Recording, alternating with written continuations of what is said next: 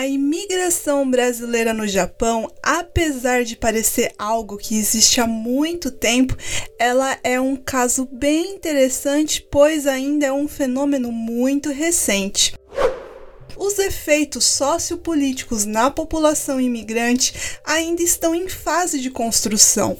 Por ser algo ainda recente, ela não lida com todos os seus problemas decorrentes, desde a socialização, conexão com a cultura, aprendizagem da língua local. Eu diria até que é um processo ainda em construção se analisarmos esse lado sociopolítico.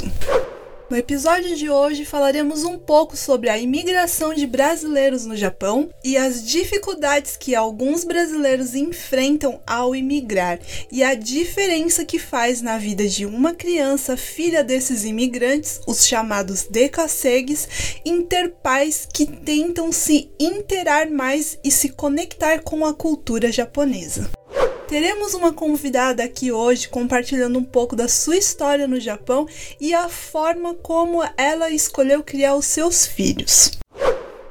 Não sei se é Konbawa, Ohayo ou Konnichiwa, mas seja muito bem-vindo ao 12 episódio do Descomplica Japão, o podcast com diálogos de um Japão que você nunca ouviu, destinado a pessoas que vivem, querem viver ou querem saber mais sobre o Japão de maneira simplificada, real e sem olhar orientalista.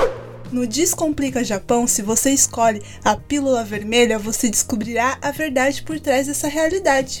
Mas se você não quer confrontar a verdade, você pode pegar a sua dose de pílula azul e retornar para a ilusão. O episódio de hoje é uma mistura de pílula vermelha com pílula azul, então esse é para aqueles que são fãs do meio termo. Somente a partir da segunda fase da imigração, no final dos anos 80, a discussão sobre a política de imigração ganhou espaço público no Japão.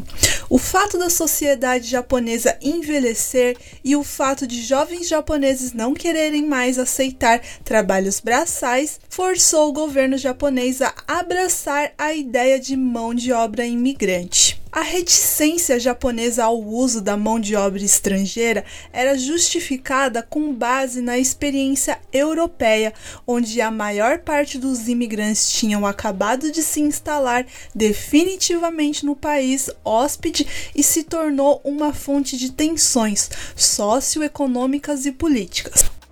Um fato bem curioso que eu aposto que muitos dos decassegues e nipo-brasileiros não sabem é que até os anos 70 a obtenção de vistos para Nikkei de segunda e terceira geração era muito difícil até para visitas curtas ao Japão, pois a maioria deles não tinha o passaporte japonês, que era um pré-requisito para solicitar o visto.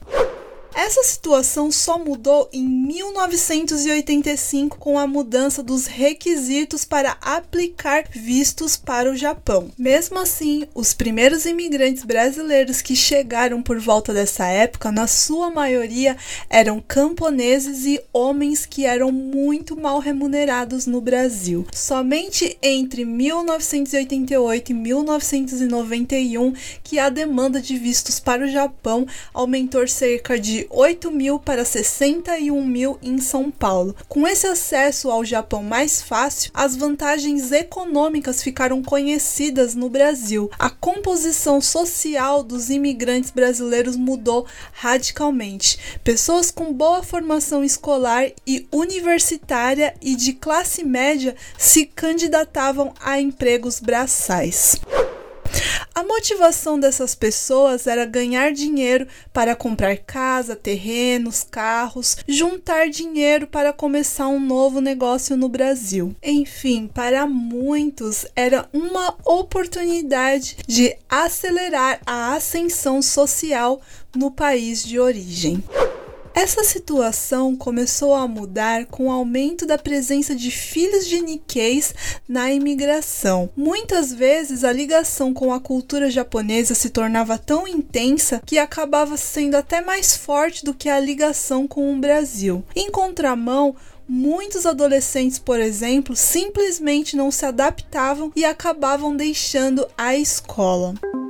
Se vocês ainda não ouviram os episódios sobre as instituições japonesas, eu recomendo que ouça também. Lá eu cito um pouco esse fato que aqui no Japão não existe, quando é relacionado a estrangeiro, uma obrigação governamental para ir às escolas. Ou seja, se os pais decidirem que seus filhos não irão mais, o governo japonês não sanciona essa decisão, aliás, nem o governo brasileiro. Existe uma preocupação atual que não correu no início da imigração com os filhos de decassegues pois o número que quer se radicar no Japão afeta a programação educacional estatal. Se essas crianças não aprenderem o idioma japonês, mas ficarem no Japão, elas serão condenadas a posições subalternas ou pior, fadadas ao desemprego, e não terão nenhuma possibilidade de ascensão social. Por esse motivo, começou a surgir uma preocupação maior com políticas educacionais com o objetivo a longo prazo de integrar essas crianças na sociedade japonesa. Para você ter uma ideia, apesar de ser contra a lei, alguns anos atrás, muitos jovens de 13 anos em diante largavam as escolas para trabalhar em fábricas ao invés de irem estudar. Apesar de parecer algo assim muito absurdo, muitos desses jovens acabavam não concluindo o ensino nem no Brasil e nem no Japão, e nem nas escolas brasileiras no Japão. Inclusive, em consequência disso, existem muitas pessoas que estão há mais de 20 anos aqui no Japão que não têm sequer o ensino fundamental. E quando você vai questionar essa pessoa é... e você conversa um pouco mais com ela, você vai acabar chegando ao fato que ela realmente entrou numa fábrica aos 13, 14, 15 anos e nunca mais conseguiu retomar os estudos. Quando eu estava na quinta série, por exemplo, eu morava em um prédio que tinha muitos brasileiros e uma das meninas com quem eu brincava na parte da tarde era uma garota que ela era mais nova do que eu, acho que era para ela estar tá na terceira série, e ela simplesmente não ia à escola. Ela ficava o dia inteiro em casa e os pais achavam isso normal e deixava ela em casa o dia inteiro. No caso dessa garota, eu perdi o contato, eu não sei te dizer se ela concluiu os estudos, o que, que ela tá fazendo atualmente, mas eu sei que existem muitas pessoas que não conseguiram concluir os estudos ou fizeram supletivo. Teoricamente é ilegal contratar menor de idade, mas é, atualmente as leis estão um pouco mais rigorosas, mas eu sei que existem lugares que contratam sim. E, por exemplo, quando eu tinha 17 anos, eu trabalhei em uma fábrica que eu trabalhava assim um horário normal, porque na época minha irmã era criança, então eu precisava voltar para casa para cuidar da minha irmã, mas tinha outras meninas que eram mais novas do que eu. Na época eu lembro que tinha gente de 13, 14 14, 15 anos, que a terceirizada, no caso, falsificava o documento delas e alterava a idade para elas poderem trabalhar. E essas meninas com essa idade trabalhava tipo 12 horas numa fábrica. Eu não sei se essa fábrica continua fazendo esse tipo de coisa, mas ela tá aberta até hoje, porque às vezes eu tô fazendo cadastro na Beltec e eu recebo é, gente que coloca no currículo que trabalhou lá, por exemplo Então, essa história que as leis aqui no Japão têm que ser seguidas à risca, que nada que é errado, é também uma ilusão. Existem muitas coisas que são feitas assim por debaixo dos panos. O Japão é o quinto lugar no mundo com mais imigrantes brasileiros, mas diferente de outros lugares, no Japão existe um suporte com intérpretes para muitos serviços que precisam do idioma japonês. Voltado, são serviços voltados a brasileiros. Mas apesar de parecer algo bem prático, acaba que muitos brasileiros acabam vivendo dentro de uma bolha da comunidade brasileira e não interagindo tanto com a cultura japonesa casa. Existem diversos casos de pessoas que nasceram no Japão, mas não sabem falar o japonês e não compreendem muito bem a cultura japonesa. São jovens fadados a seguirem o mesmo caminho dos pais de serviços braçais com a necessidade de intérprete para tudo. Muitos desses jovens acabam, inclusive, procurando oportunidade em outros países por achar o Japão complicado demais para conseguir alguma coisa. Falando assim, fica um pouco difícil compreender. Então, para absolver melhor esse episódio de hoje, eu vou chamar uma convidada para compartilhar com você a história e a experiência dela aqui no Japão. Primeiramente, muito obrigado por participar. Seja muito bem-vinda. Primeiro se apresente e conte para nossos ouvintes como você veio parar aqui no Japão. Meu nome é Carol, né? Eu sou operária aqui no Japão, trabalho em fábrica, né? O famoso peão de fábrica, né? Moro no Japão já faz já são 23 anos já. E eu vim para cá criança ainda, eu vim para cá com os meus pais, eu vim com 13 anos.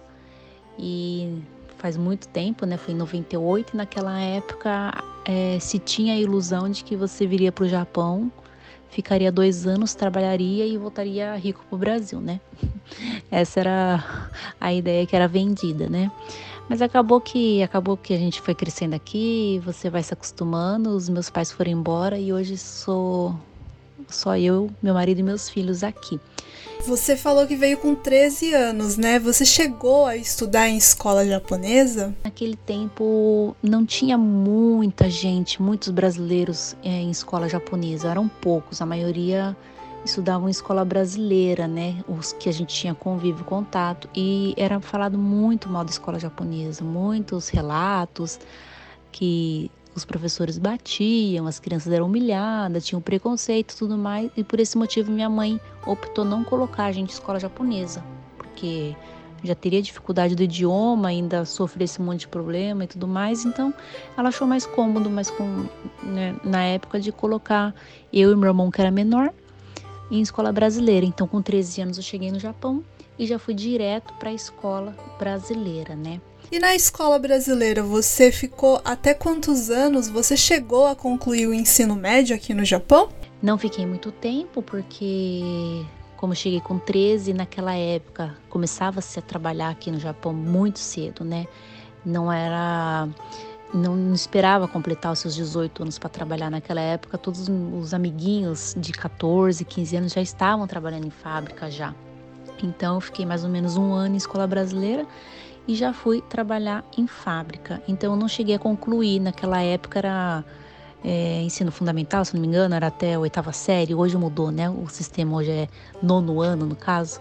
Então nem cheguei a completar. Eu concluí isso depois, alguns anos depois, com o supletivo que veio para o Japão.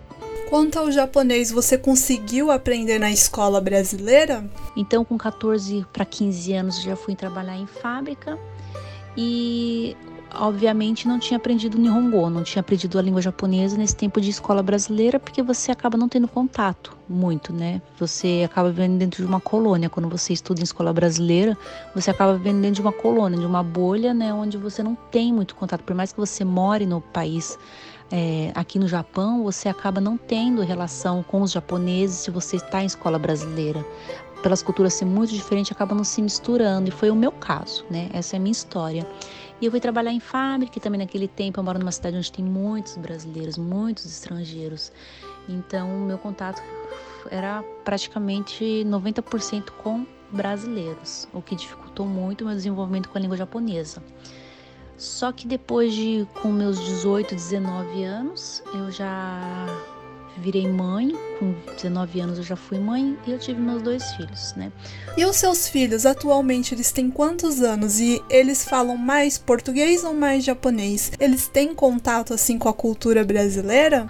Hoje eles têm, eu tenho, tô com 36, meu filho mais velho tem 16 e o mais novo tem 12 anos. Então, o mais novo tá no Chugaku e o mais velho tá no Coco. Eles nasceram aqui no Japão eles nunca foram para a escola brasileira, desde a de bebê, desde a época de creche. Eu optei por escola japonesa, porque quando eu virei mãe, eu já comecei a correr atrás, já comecei a me informar, eu já tinha alguns anos de Japão. Então eu já comecei a ter mais amizades, já comecei a olhar um pouco para fora da bolha, já comecei a ver, pesquisar, é, me relacionar com pessoas que tinham filhos em escolas japonesas e tudo mais.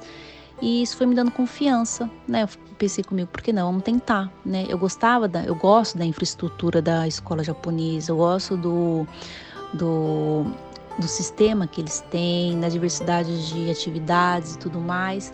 Isso foi algo que, por mais que eu não dominasse o idioma, eu falei, não, eu vou tentar porque eu acho que vai valer a pena. A gente sempre tem aquele pensamento, né? E se não, e se não der certo, a gente tenta depois para brasileira, né?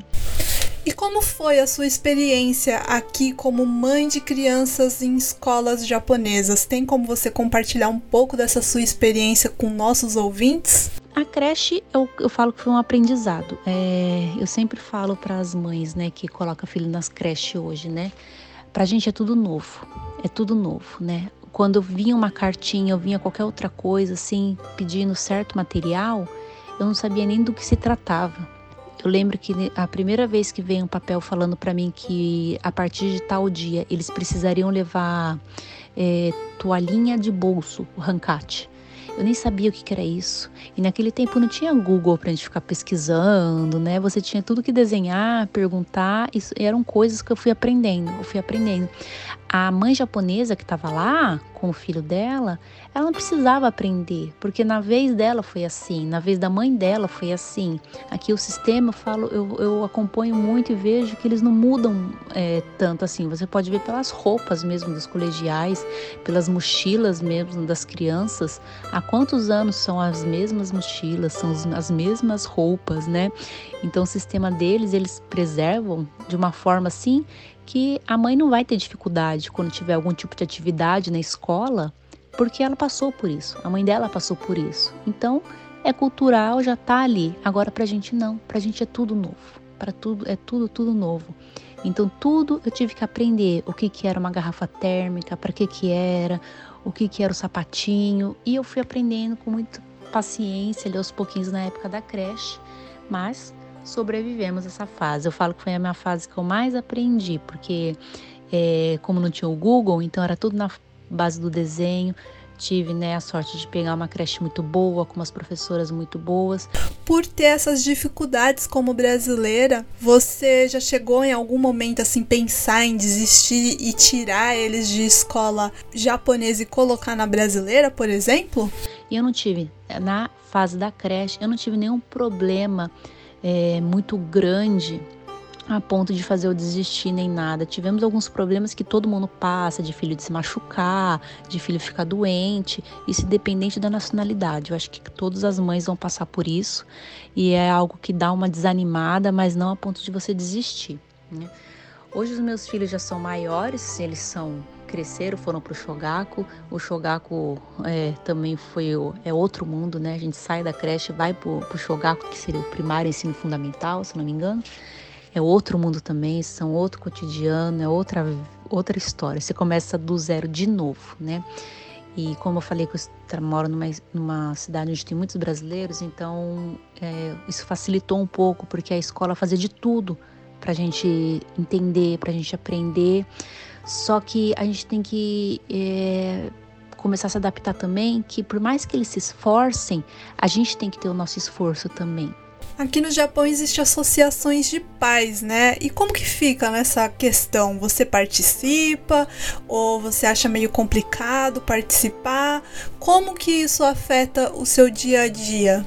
É, eu, nunca, eu nunca vou conseguir, eu fui bem clara para elas, eu nunca vou conseguir para as mães e para as professoras, que aqui, para quem não sabe, toda tipo de atividade na escola, quando é, é grande, quando tem essas gincanas esportivas, né, os famosos undokai e tudo mais, 80% do trabalho ali é através do, da associação de pais. Os pais eles estão ali presentes quando vai ter recolhimento de é, materiais recicláveis. Os pais também que organizam. Os pais organizam tudo. A associação de pais aqui é muito forte. Eles organizam desde o financeiro da escola até a, os, o bazar que vai ter no final do ano. Então eles estão muito presentes.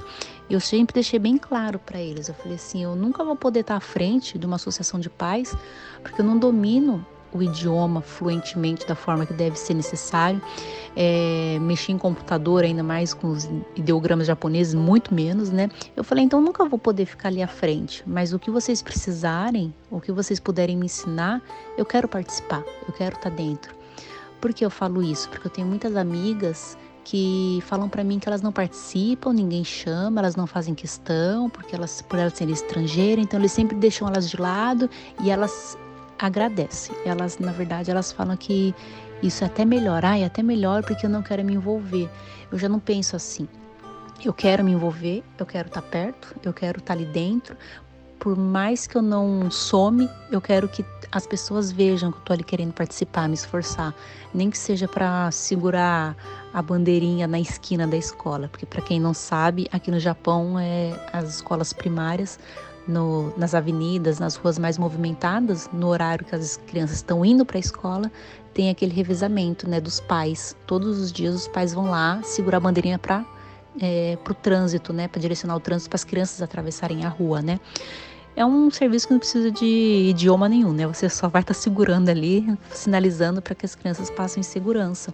Então, eu sempre falei: se vocês me ensinarem, se alguém me acompanhar, se alguém me mostrar como é, eu faço, não tenho problema. Então, sempre que eu pude participar, fazer o famoso SOD, né, as limpezas na escola, eu estava lá também. Precisava participar de barraquinha, eu sempre estava lá também, né?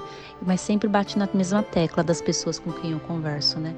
Ah, mas eu não falo Nihongo, eu não falo japonês, né? Eu tenho esse tipo de dificuldade, né? Mas eu sempre digo, gente, cola numa japonesa, cola em uma mãe, cria ali uma amizade com uma mãe de 30 na sala, vão ser 30 alunos ali na sala, você não vai decorar o nome de todos os amiguinhos do seu filho, muito menos o rosto da mãe de todos os amiguinhos ali. Mas pode ter certeza, todo mundo sabe quem seu filho é. Todo mundo conhece a sua filha. Todo mundo sabe quem é você, porque você normalmente vai ser um estrangeiro ou dois estrangeiros dentro de uma sala para 30 alunos. Então você vai ser conhecido, você vai ser marcado ali. As pessoas sabem quem são você, né? E sempre vai ter alguém ali que vai estar disposto a te ajudar. Sempre vai ter, né? Vão ter as pessoas, né, que não se importam. Isso sempre vai ter em qualquer lugar. Mas sempre vai ter uma japonesa legal, sempre vai ter ali um japonês, um pai, uma mãe que vai estar querendo te ajudar ali. E eu sempre dou essa dica que eu dou para os pais gruda nessa pessoa, faz amizade, se esforça, escreve papel, usa o Google Tradutor e essa pessoa ela vai ser um grande aliado para você. Eu sempre tive isso, eu sempre agradeço muito as japonesas, as mães que passaram em todas as séries, todas as etapas que puderam me ajudar, porque quando elas são mesmo assim é, é, interessadas mesmo em te ajudar, elas não se preocupam em simplesmente de mandar um recado para você. Olha, não esquece, amanhã é dia de levar marmita. Olha, não esquece. Isso me ajudou muito, muito, muito mesmo. E quantas atividades assim dos seus filhos você consegue acompanhar, ajudar? Você acha que agora que eles já estão um pouco maior já tá mais fácil ou ainda você sente dificuldade assim no seu dia a dia? Ah, as atividades escolares, tanto agora do mais novo que está no Chugaku e do mais velho que está no Coco, né, que seria o, o ensino mé, o ensino médio, né, se eu não me engano, no Brasil, é, o máximo que eu posso estar presente nas atividades, que são muitas, são muitas aqui no Japão, é desde você ir lá ficar em pé no fundo da sala só assistindo a aula, até você ter que fazer o transporte deles, das crianças, né? Porque às vezes eles vão fazer jogos, vão ter jogos, vai ter alguma coisa longe, né? E sempre vai existir ali o, o toba, né? O revezamento de mães ali para levar, para buscar, né? Então, sempre que pode, sempre que é possível, dificilmente eu, eu, eu falho nessa área, eu sempre procuro, mesmo que esteja ali só o meu corpo presente ali. Às vezes eu posso não estar entendendo nada na aula, às vezes eu posso estar ali só se fazendo, dando uma carona ali. Eu procuro sempre estar ali presente, né? Porque isso é algo meu já que eu acho que é importante para eles verem que a mãe de todo mundo está ali presente. A mãe de todo mundo faz, né? Então, para qualquer filho, né? Mesmo os japoneses, os brasileiros, né? Acho que é importante os pais estarem ali presentes. Então, eu, eu faço, eu vou, eu, eu por mais que a língua às vezes pode dar um pouco de dificuldade, hoje em dia, eu falo que hoje em dia a internet é um presente pra gente, né? Porque no Brasil se usa muito WhatsApp, né? E aqui no Japão a gente usa muito Line, que seria um WhatsApp japonês, né? Então aqui tudo se resolve pelo Line, tudo se resolve, né, ali nos grupos, né?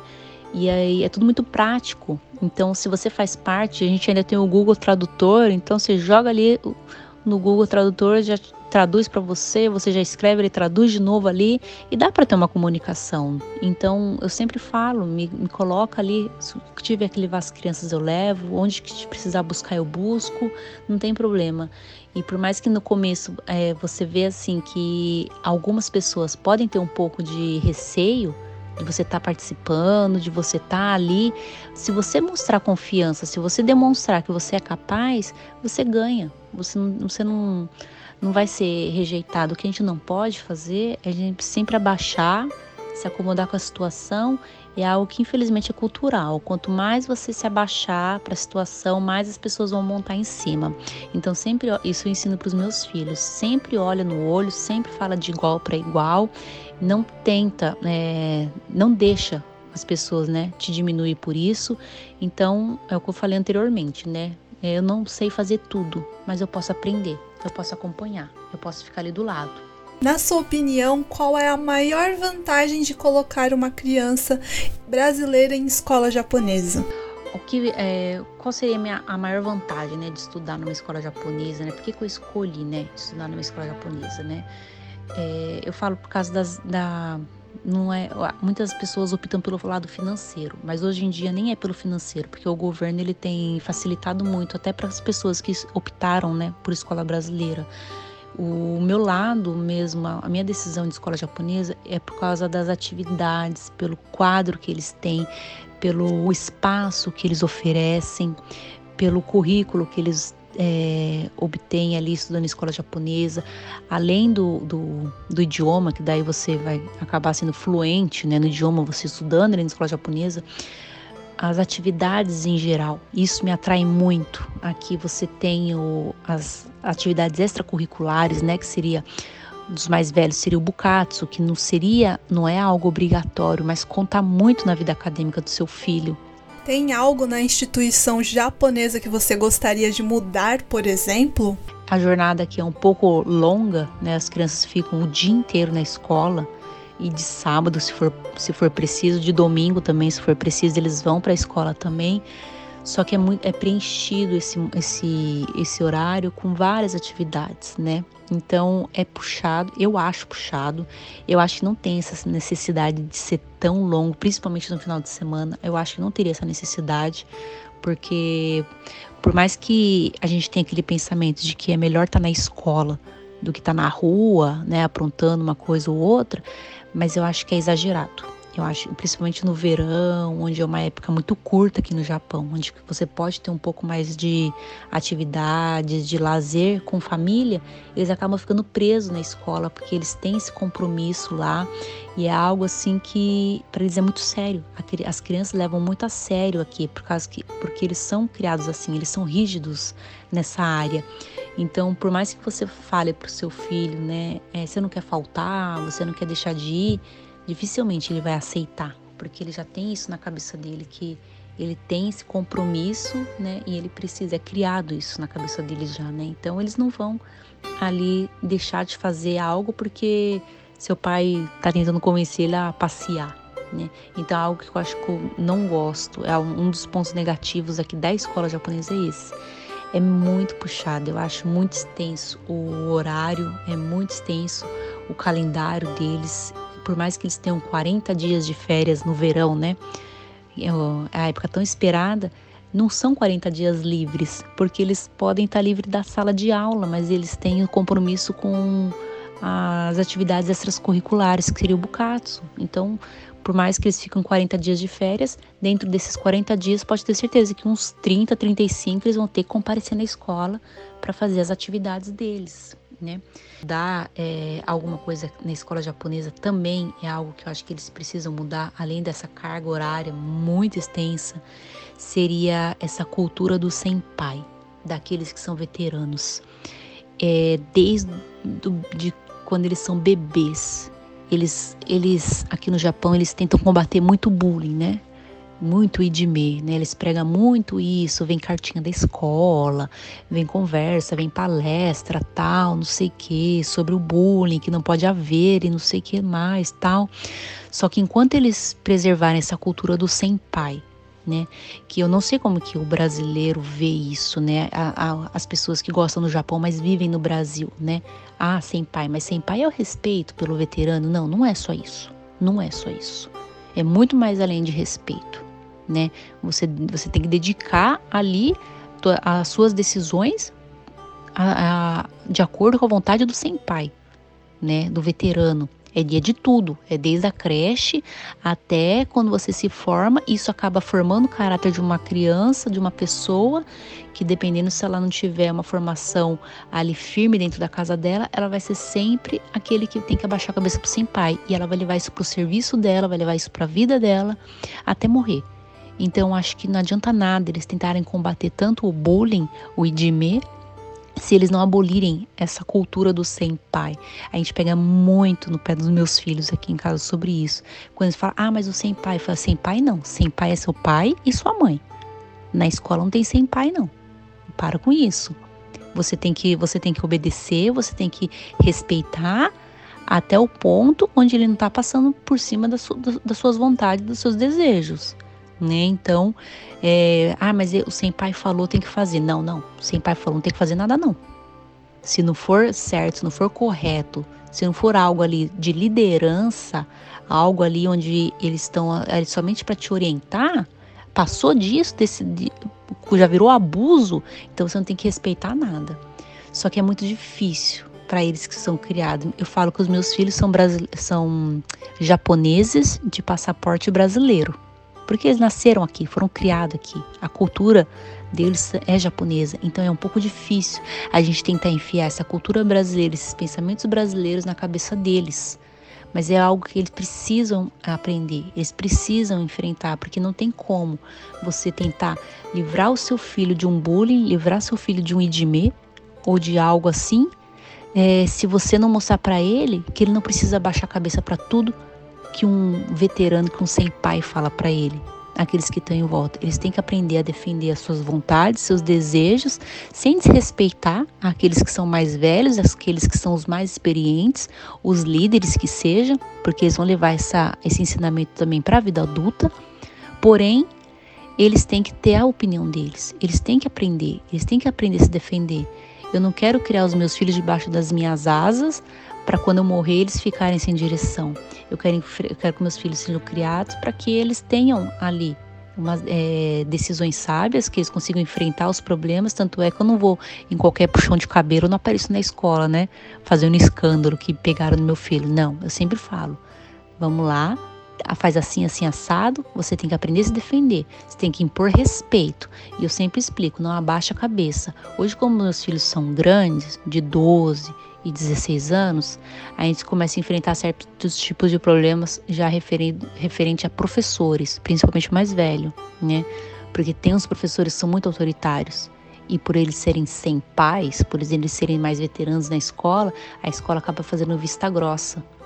Mas é algo que a gente já tem trabalhado isso também na cabeça dele, né? Tipo, não é porque ele é mais velho que você tem que abaixar a cabeça. Enquanto você estiver certo, você tem que defender e sempre por respeito. E sobre a escola bater, a escola fazer isso, os professores são maus, os professores são ruins. Nesse tempo todo que eu tenho aí de escola japonesa acompanhando, meus filhos já passaram por todo tipo de professor. Os que batiam, os que abaixavam a cabeça, os que não tinham moral dentro da sala, os que eram muito bonzinhos, os que eram muito rígidos, os que eram muito bons professores, os que eram péssimos professores. Nesse tempo todo, nenhum colocou a mão nos meus filhos né? Eu agradeço muito a Deus por isso, porque é, não é uma, uma situação que pai nenhum deseja passar, né? é algo que a gente não deseja para ninguém, né?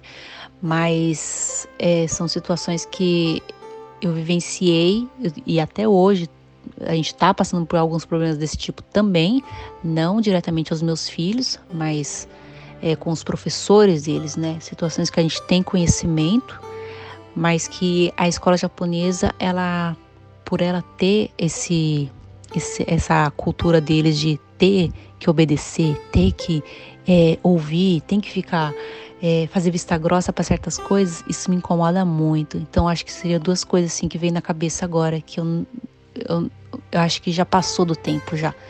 Eu acho que a escola parou no parou no lá no passado e ela não evoluiu com o mundo, que seria esse tempo, é, essa cobrança excessiva em cima das crianças, esse tempo excedente dentro da escola e essa cultura deles que não leva a nada de tentar é, acabar com o idime, mas eles ainda cada vez mais eles fortalecem essa cultura do sem pai. Eu, eu, não sei como eles ainda não perceberam que não são duas coisas que elas não, não, não tem como elas é, serem feitas enquanto você estiver é, tentando eliminar uma, mas fortalecendo a outra.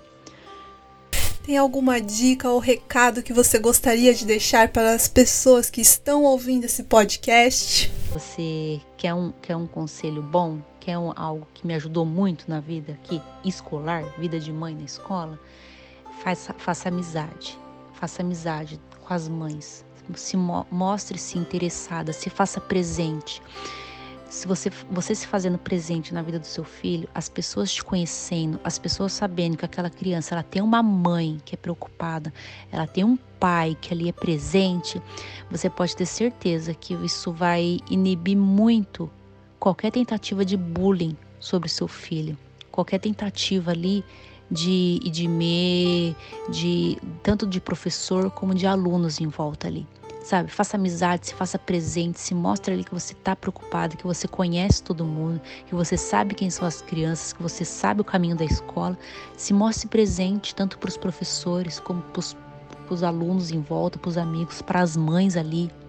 Se mostre que você ali não está ali deixando seu filho só um para você poder trabalhar. Não, não. Você está interessado. Você está ali porque você confiou naquela instituição, mas você está de olho. Você sabe quem são as pessoas, você sabe quem é que está ali. E muito, muito melhor do que isso, é, as pessoas têm que saber quem é você. Se faça presente, se mostre ali interessada, mesmo que você não entenda um A, mesmo que você não entenda um, um, Nihongo mais básico, né? Se mostre, mostre a sua cara, para que todo mundo te conheça ali, para que todo mundo guarde um pouco ali, sabe, da sua da sua afeição, que todo mundo guarde ali um pouco das suas características, para que as pessoas vejam que você tá ali interessado. O seu filho não é um abandonado ali não. Isso vai ser muito importante lá na frente, tanto para ele como para as pessoas que estão em volta dele. É uma forma de você guardar, é uma forma de você estar tá ali, ó, cuidando ali do seu filho.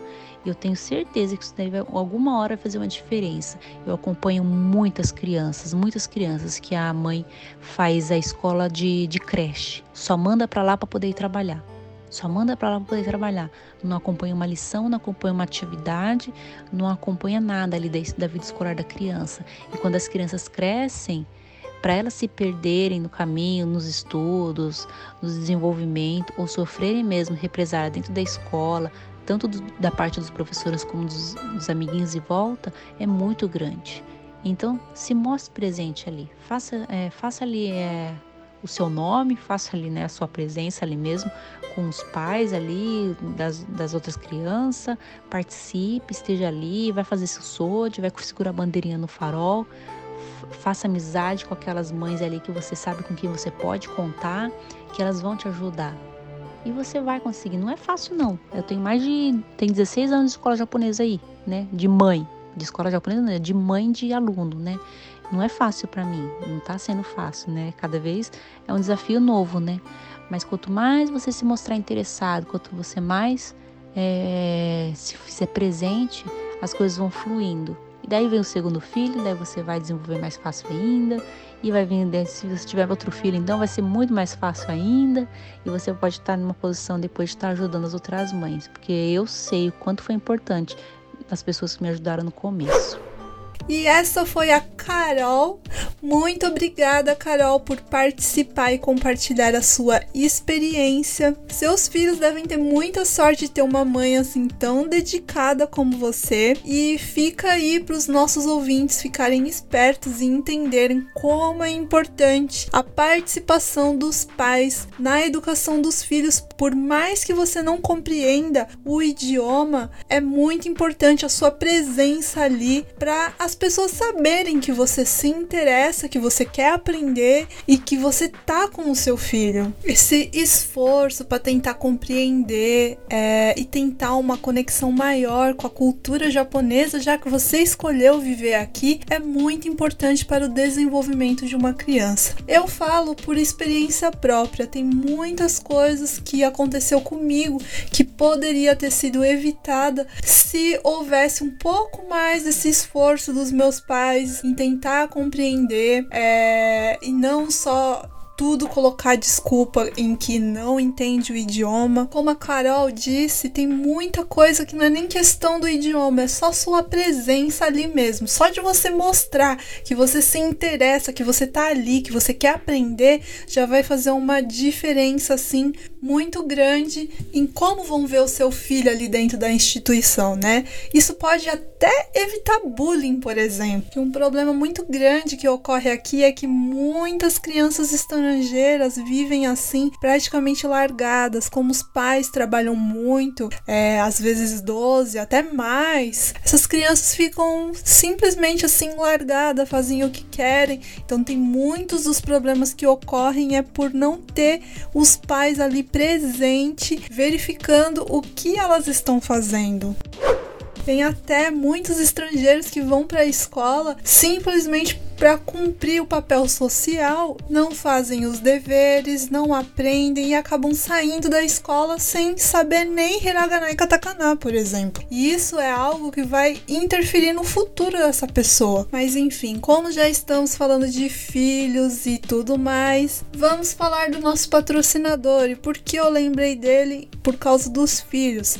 Estamos com muitas vagas só no diurno na região de é, Toyota e também tem alguns é, serviços que são uns horários assim meio alternativo, que entra 3, 4, 5 horas da tarde na região de Toyota e Miyoshi. Então, caso você tenha interesse para esse tipo de vaga, faça o seu cadastro com o nosso patrocinador, que é a Beltec, que é uma empresa terceirizada que emprega estrangeiros há mais de 30 anos no Japão. Para você fazer o cadastro, ele é muito simples, é totalmente online. É só entrar no Instagram Beltec Japão e clicar no link da descrição. Caso você não consiga fazer o cadastro pelo link, basta acessar também esse mesmo link que ele encaminha para o WhatsApp, mandar uma mensagem avisando que você não conseguiu fazer ou entrar em contato por telefone que a gente pode fazer esse cadastro por telefone ou por WhatsApp.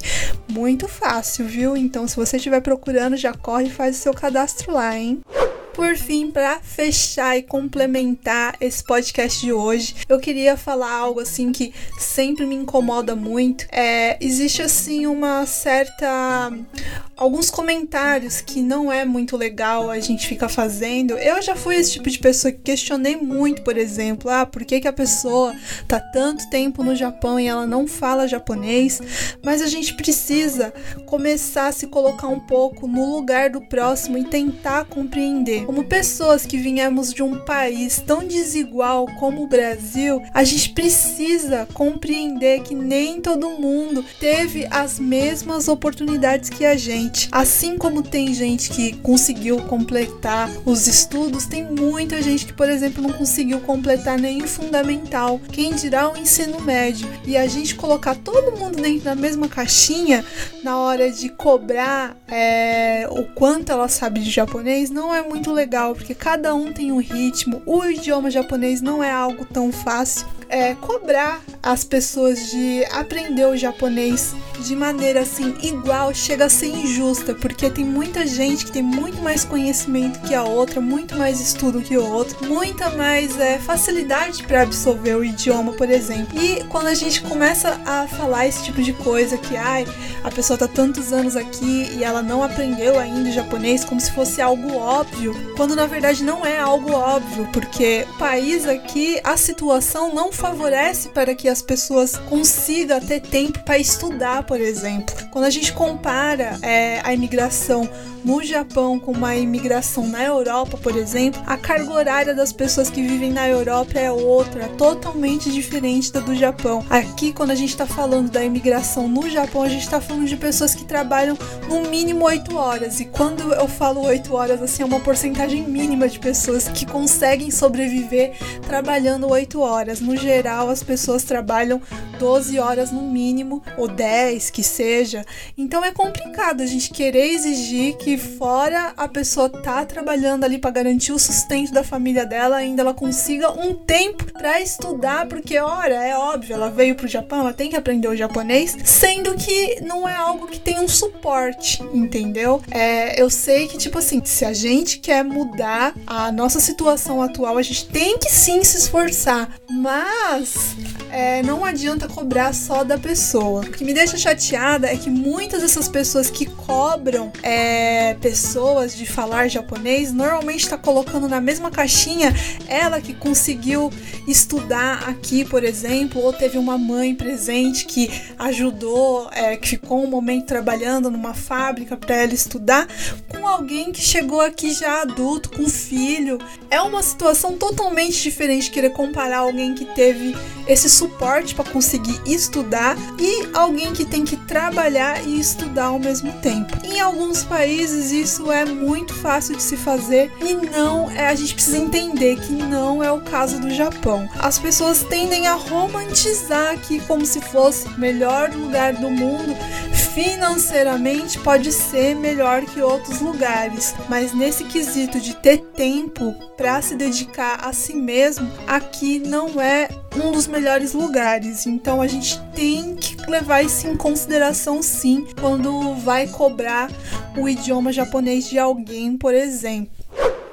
Bom, e é isso. Eu espero que vocês tenham gostado desse podcast. Continuem enviando os feedbacks, sugestões e tudo mais. Como eu sempre falo, eu adoro receber os feedbacks porque eu quero melhorar cada vez mais. E é isso. Kite kurete arigato. Mata né?